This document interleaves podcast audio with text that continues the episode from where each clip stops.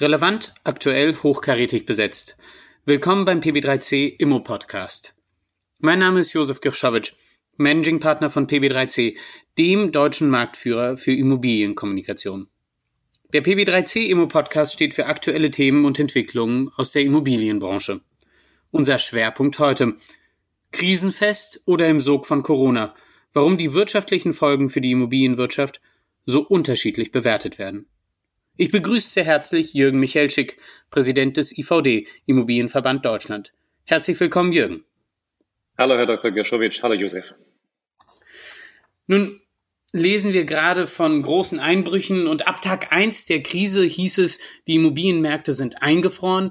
Ähm, manche Institute, zum Beispiel Empirica, geht sogar davon aus, dass wir Einbrüche haben werden von 25 Prozent.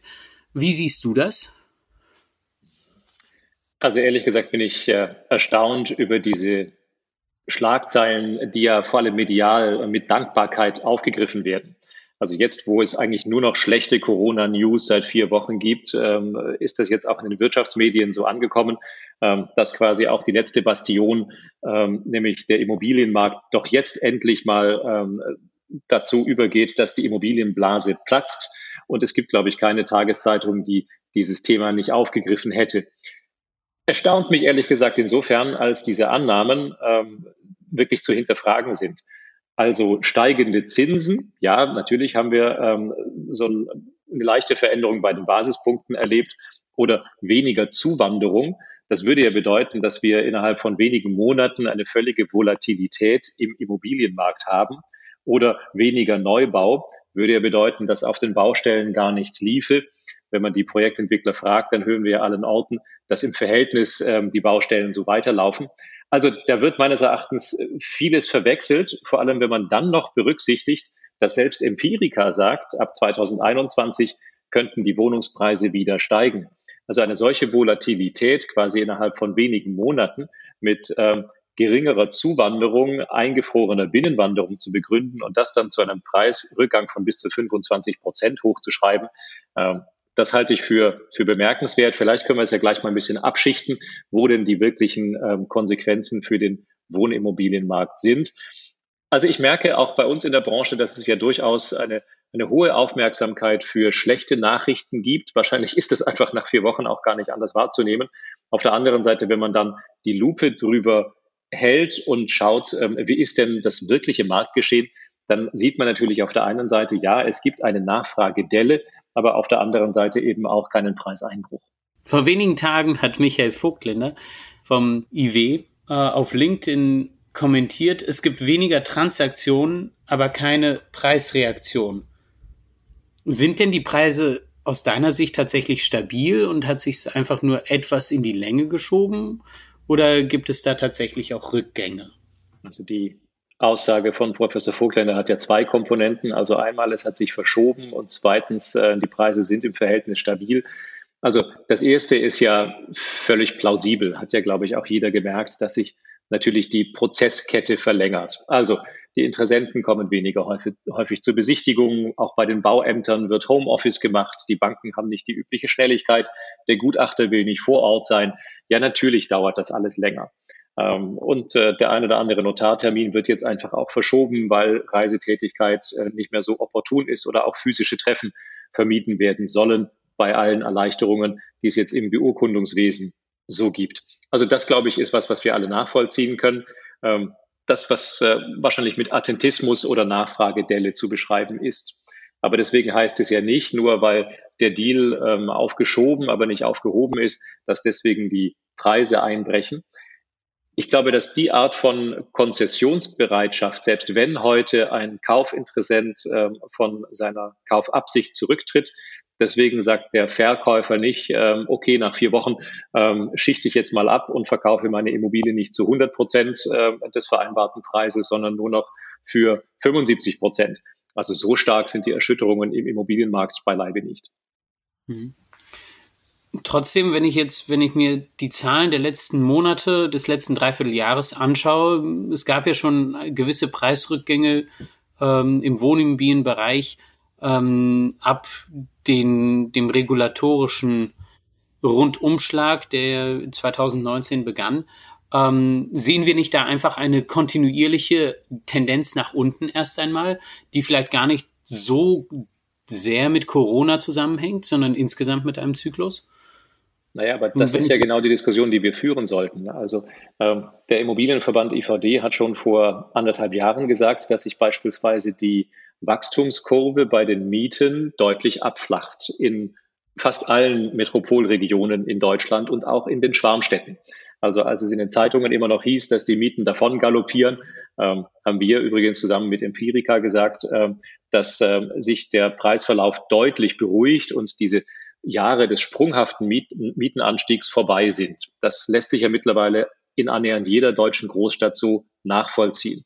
Also Preisveränderungen beim Wohnen beispielsweise äh, über alles in Deutschland in 2019 nur noch plus drei Prozent. Also natürlich etwas oberhalb der Inflationsrate, aber jetzt also nicht mehr ein davon galoppierender Mietwohnungsmarkt. Dass sich da die Kurve abflacht, ähm, einfach weil so ein, ein Ende auch der Zahlungsfähigkeit bei vielen Mieterhaushalten erreicht ist, aber auch, ähm, weil ähm, wir auf der anderen Seite den Neubau haben, der natürlich irgendwo auch Wirkung entfaltet, auch wenn er zum Teil noch unterhalb des äh, Bedarfs liegt. Das alles hat ja dazu geführt, ähm, dass dieses äh, Jahrzehnt der sprunghaften Mietanstiege jetzt vorbei ist und wir ehrlich gesagt mit äh, Preissteigerungen in Höhe von zweieinhalb, drei Prozent auch in den nächsten ein, zwei Jahren rechnen. Das dürfte die ganz normale Binnennachfrage auf dem deutschen Mietwohnungsmarkt so sein. Ähm, das aber ist ja eine strukturelle Angebotsnachfragediskussion und hat mit der Pandemie zunächst mal nichts zu tun. Mhm. Schauen wir uns dann nochmal die, die Auswirkungen der Pandemie jetzt an. Manche sagen, ähm, die Zeit der, des Wachstums in den Ballungsgebieten und in den Metropolregionen ist vorbei. Die Menschen wollen zurück aufs Land. Wer jetzt ein Häuschen hat mit Garten, äh, der kann sich glücklich schätzen, weil er den Sommer auch dort verbringen kann ähm, während diejenigen, die kaserniert sind in Wohnungen, in den Städten, äh, das Nachsehen haben. Ähm, wie siehst du oder wie schätzt du die Lage ein? Wird der Zuzug in die Großstädte abnehmen oder ist das etwas, was heute vielleicht Thema ist, aber langfristig, mittelfristig nicht relevant sein wird? Der gesellschaftliche Wandel wird auch in den nächsten Jahren aus den Großstädten erfolgen. Und äh, also die Innovation, die wir äh, politisch, gesellschaftlich erleben werden, die findet ja nicht in Buxtehude statt, sondern wahrscheinlich in äh, den deutschen Metropolen, allen voran eben äh, Berlin, Hamburg, München und dann auch weitere Städte wie Düsseldorf, Köln etc. Ähm, deswegen gibt es mit Sicherheit natürlich einen hohen Bedarf am Wohnen in einer Schwarmstadt in der Metropole. Ich persönlich, äh, ehrlich gesagt, freue mich ja wiederum, dass diese Diskussion auch beginnt, dass es vielleicht trotzdem ein Leben auch ähm, jenseits des Mikroapartments und des dicht gedrängten U-Bahn-Fahrens gibt. Ähm, also gerade wenn äh, wir uns jetzt diese Forderungen nach immer mehr New Green Deal anhören, ja, ich glaube schon, dass die Menschen auch merken, dass es äh, auch eine Alternative zum vollgequetschten ÖPNV gibt und dass das Fahren allein im Auto zur Arbeit vielleicht auch ganz nett ist, allein unter gesundheitlichen Aspekten. Das wäre ja vor vier oder sechs Wochen völlig ähm, unakzeptabel gewesen, die These aufzumachen. Äh, nur trotzdem glaube ich nicht, dass wir jetzt eine Renaissance des Landlebens erfahren, ähm, auch wenn es bestimmt viele gute Gründe gibt, ähm, dass äh, zum Beispiel auch Familien eher ins Umland ziehen um da diesen heiß gelaufenen innerstädtischen Märkten ähm, sich, sich zu entziehen.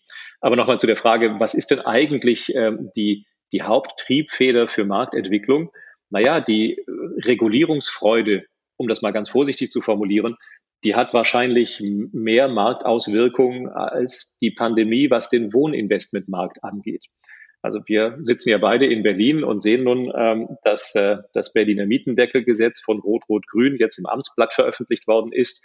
Bis morgen müssen alle Vermieter ähm, ihre Mieter angeschrieben haben äh, mit den Hinweisen, äh, was denn die berechtigte Miete äh, nach diesem sozialistischen Mietendeckelgesetz äh, sein darf.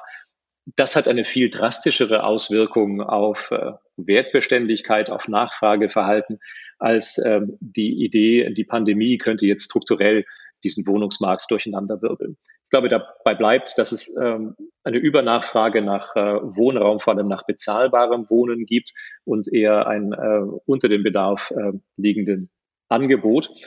Und trotzdem will ich abschichten, es gibt bestimmt auch Segmente im Wohnimmobilienmarkt, die stärker betroffen sind. Also ich vermute mal, dass besonders sicheres Fahrwasser, das äh, bezahlbare Wohnen, äh, mittlere einfache Lagen ähm, da eine hohe Konstanz aufweisen werden, während wiederum dort, wo es sich um eindeutig konsumtives Verhalten äh, handelt, da wo es um teure, ähm, exklusive Eigentumswohnungen, das äh, Eigenheim ähm, in, in besonders elaborierter Form handelt, da gibt es wahrscheinlich eher einen, eine Nachfrage Zurückhaltung, die auch über den Tag hinausgeht.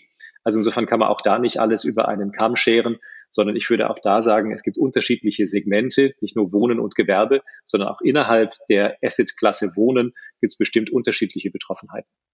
Mhm. Nun vertrittst du mit dem IVD äh, sehr viele Makler, Berater, ähm, auch Hausverwaltungen.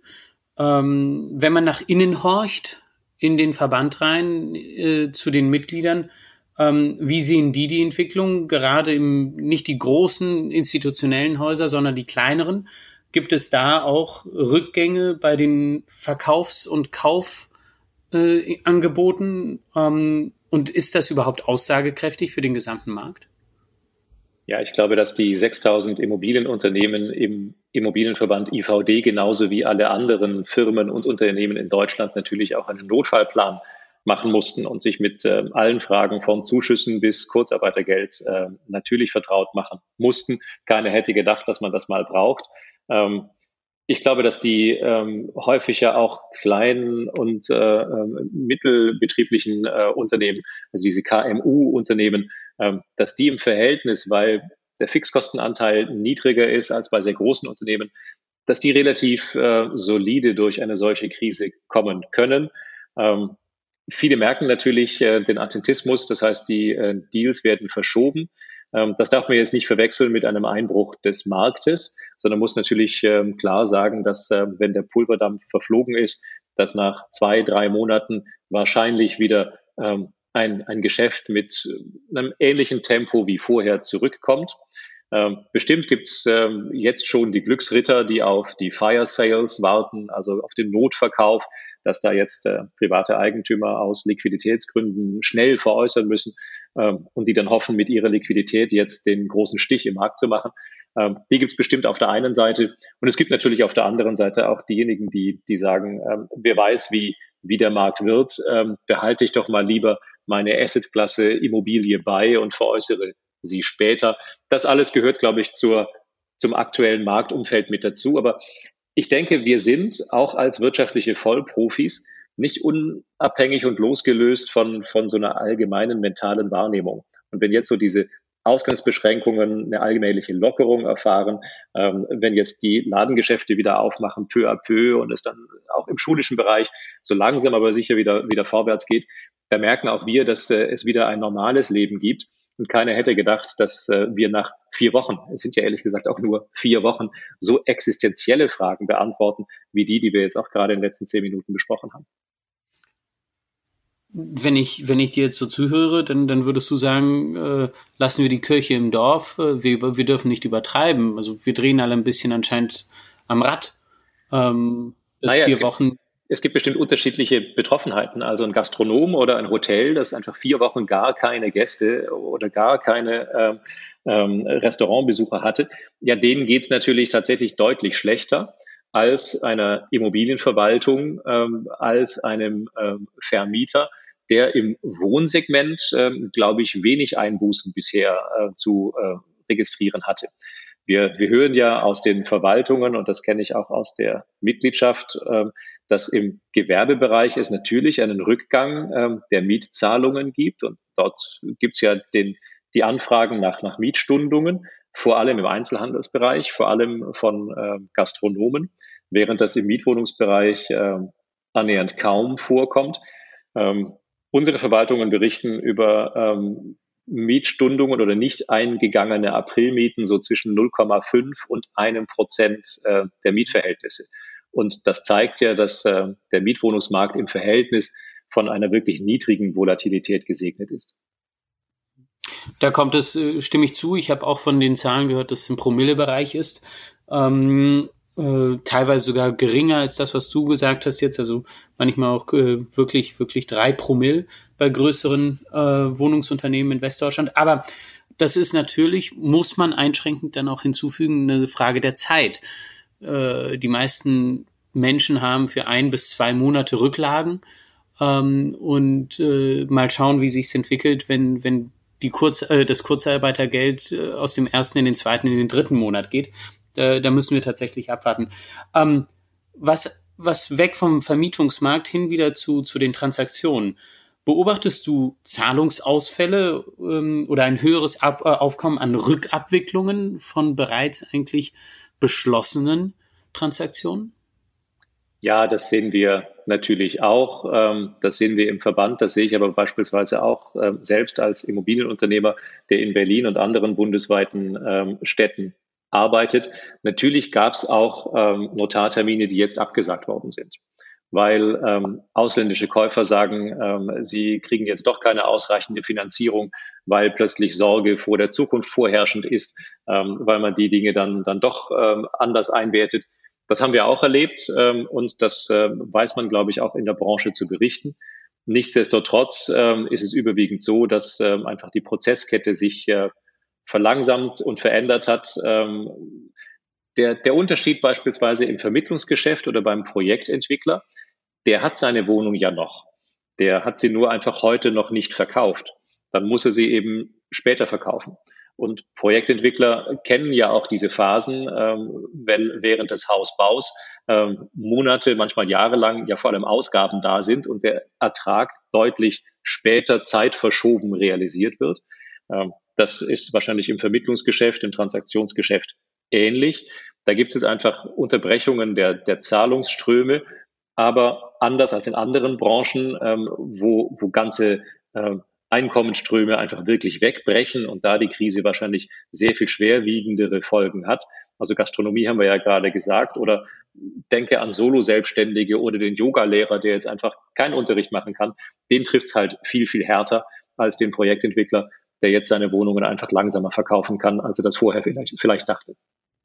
Das heißt, ähm, die Studien und die Nachrichten, die wir jetzt in den letzten Tagen äh, vermehrt zu Gesicht bekommen, äh, unterscheiden nicht hinreichend zwischen den einzelnen Segmenten und Assetklassen ähm, und kehren alles über einen Kamm und sagen, die Immobilienwirtschaft ist alles eins. Und eigentlich müsste man sehr, sehr, sehr, sehr viel genauer hinschauen, ob das jetzt Gewerbe, Handel, Hotellerie, Logistik, Wohnen ähm, ist. Stimmst du dazu, dass das viel zu, viel zu, viel zu breit berichtet wird und äh, nicht genau genug hingeschaut wird? Ach, die Medien, die, die Medien, die lieben ja die, die These, dass jetzt die Immobilienblase platzt. Also endlich. Ähm, also man hat ja immer gewartet, äh, dass es irgendwann mal den Immobilienmarkt heimsucht und äh, dass dann diese Blase platzt. Also in allen Interviews in der Vergangenheit habe ich ja immer gesagt, es gibt keine Blase und deswegen glaube ich auch nicht, dass die Blase heute platzen könnte. Die platzte schon nicht äh, wegen anderer Erscheinungen, nun platzt sie aber auch nicht wegen Corona, weil ich einfach glaube, wir haben ähm, diese Art der Marktübertreibungen im Großen und Ganzen nicht. Natürlich gibt es auch Segmente, die, die durchaus überhitzt waren, ähm, will das auch mit dem Heimatmarkt Berlin gar nicht in Abrede stellen. Ähm, ich glaube, das muss man unterscheiden. Und jeder Experte, der sich jetzt äußert, muss natürlich auch wissen, was denn in der ähm, Zunft, der, der schreibenden Zunft oder im, im Fernsehen hängen bleibt. Hängen bleibt natürlich, ähm, auch der Markt crasht, auch der Immobilienmarkt bricht zusammen. Das ist die Headline, nach der sich alle sehnen. Und deswegen sind, glaube ich, alle Experten aufgerufen, das auch mit einer klaren Zeitperspektive zu formulieren. Und warum ist jetzt dieses besagte Empirika-Gutachten äh, medial so heiß gelaufen? Weil die natürlich alle nur ähm, diese mutige Zahl von Preiseinbruch um bis zu 25 Prozent innerhalb der nächsten Monate gelesen haben. Wie gesagt, wie man dazu kommt, ähm, könnten wir ja vielleicht äh, nochmal gemeinsam mit den Kollegen diskutieren, die aber dann schon 2021 sagen, ähm, dann werden die Wohnungspreise wahrscheinlich wieder steigen. Also wir sagen, jeder Experte, ähm, der jetzt da ähm, ein Gespräch führt, muss, glaube ich, aufpassen, dass, dass man ähm, die Dinge so wohl abgewogen äh, formuliert, wie sie sind. Also nicht, weil weil wir Zweckoptimisten sind. Josef, vielleicht äh, da eine kurze Anekdote. Als äh, diese Regulierungsfreudigkeit in der Politik begann, da war ich sehr skeptisch und habe ähm, auf vielen Podien und Diskussionsveranstaltungen gesagt, ähm, Investoren, passt auf, da kommen externe Einflüsse auf euch zu, die werden diesen Markt äh, so erheblich ähm, durcheinanderwirbeln, ähm, dass äh, das richtig schädliche Faktoren für den äh, Wohninvestmentmarkt sind. Da wollte das keiner glauben, weil alle noch in dieser Phase des äh, Wohnimmobilienmarktes waren, wo, wo Euphorie vorherrschte. Ähm, da haben alle gefragt, warum, warum ist denn der so skeptisch? Hat der schlechte Laune? Ähm, aber das habe ich ja total selten. Aber ich, ich sah da einfach mit, mit viel Skeptizismus äh, diese Re Regulierungswut, die ja nun bei weitem nicht vorbei ist. Und auch ähm, nach Corona wird das ja erst recht dazu führen, dass die entsprechenden Stellen wieder nach Regulierung rufen oder nach Steuererhöhungen. Jetzt habe ich eine relativ optimistische Sicht, zumindest was diesen Wohninvestmentmarkt angeht. Und auch da passt es nicht unbedingt in den Mainstream, weil jetzt natürlich viele sagen, also wenn, wenn die Rezession vor der Türe steht, dann muss es doch quasi ähm, gerecht alle treffen. Aber ich glaube, das war noch nie so, dass es immer alle gleichermaßen trifft, sondern man muss halt äh, tatsächlich sehen, wie unterschiedlich die Betroffenheit ist. Und äh, im Gewerbemarkt äh, wird es deutlich schwieriger sein ähm, als äh, in anderen Assetklassen, als beispielsweise im Wohnimmobilienmarkt. Und ich will auch nochmal begründen, warum das so ist. Weil es natürlich so sein wird, dass manche Player im Markt Liquidität brauchen und die gehören dann eher zur Verkäuferseite. Aber auf der anderen Seite gibt es ja nach wie vor eine wahnsinnig hohe Liquidität im Markt. Also denk an die Versorgungswerke, an die Beitragskassen, an Versicherungen, die heute alle irgendeine Art von Grundverzinsung für die ihnen anvertrauten Gelder brauchen. Und wenn die jetzt nicht wieder in den Aktienmarkt gehen, wo es bestimmt nach einer weiteren Marktkorrektur auch wieder Einstiegschancen gibt, dann werden die wahrscheinlich dem Immobilienmarkt verhaftet bleiben. Und wenn sie dann aber nicht in den Gewerbeimmobilienmarkt gehen, weil sie vielleicht auch den Eindruck haben, der Büroboom ist zunächst mal unterbrochen, ja dann, wo gehen sie hin? In diesen Wohninvestmentbereich. Und das führt mich eben ähm, zu der Analyse, ähm, dass wir hier mit einem, ich würde mal sagen, hellblauen Auge davonkommen und der, der Markt relativ schnell wieder Fahrt aufnimmt. Also ich glaube, da müssen wir einfach deutlich unterscheiden zwischen den Assetklassen, aber auch innerhalb ähm, der Assetklassen selbst. Lieber Jürgen, kurze letzte Frage. Hast du im Moment mehr zu tun? Ist der Tag voller oder, oder entspannt sich's gerade? Also mein persönlicher Alltag ist äh, länger als, als sonst. Äh, meine Frau sagt immer, warum kommst du so spät nach Hause? Ehrlich gesagt, weil, weil jeder Tag, ich bin im Büro, ähm, früh anfängt und sehr spät abends, ehrlich gesagt, aufhört, weil es einen, einen wahnsinnigen Abstimmungsbedarf, aber auch Kommunikationsbedarf auf allen Seiten gibt. Also wir, wir sprechen heute mehr mit, mit Kunden, mit Käufern, mit Verkäufern, ähm, als wir das ja ohnehin immer tun, weil es einen ähm, wahnsinnigen Informationsbedarf in der Branche gibt. Deswegen finde ich übrigens auch den Podcast klasse. Also ich glaube, jetzt gibt es einen ganz hohen Wissensdurst und äh, das verspüren wir ähm, jeden Tag im Büro. Also mein persönlicher Alltag ist ehrlich gesagt, der war schon immer lang, aber im Moment ist er noch länger. Und äh, wenn ich so mit, mit anderen ähm, spreche, ist es bei vielen ja auch so deswegen ehrlich gesagt finde ich es immer ganz skurril, wenn dann äh, im Fernsehen so diese Tipps zum Zeittotschlagen kommen. Ähm, also ich persönlich habe da eine andere Wahrnehmung. Lieber Jürgen, vielen Dank für deine Zeit und deine Impulse und auch dein Feedback. Liebe Zuhörer, vielen Dank für Ihre Aufmerksamkeit. Empfehlen Sie den PB3C Immo Podcast weiter und teilen Sie über die sozialen Netzwerke. Mein Name ist Josef Gershowitsch. Ich freue mich, Sie bald wieder begrüßen zu dürfen.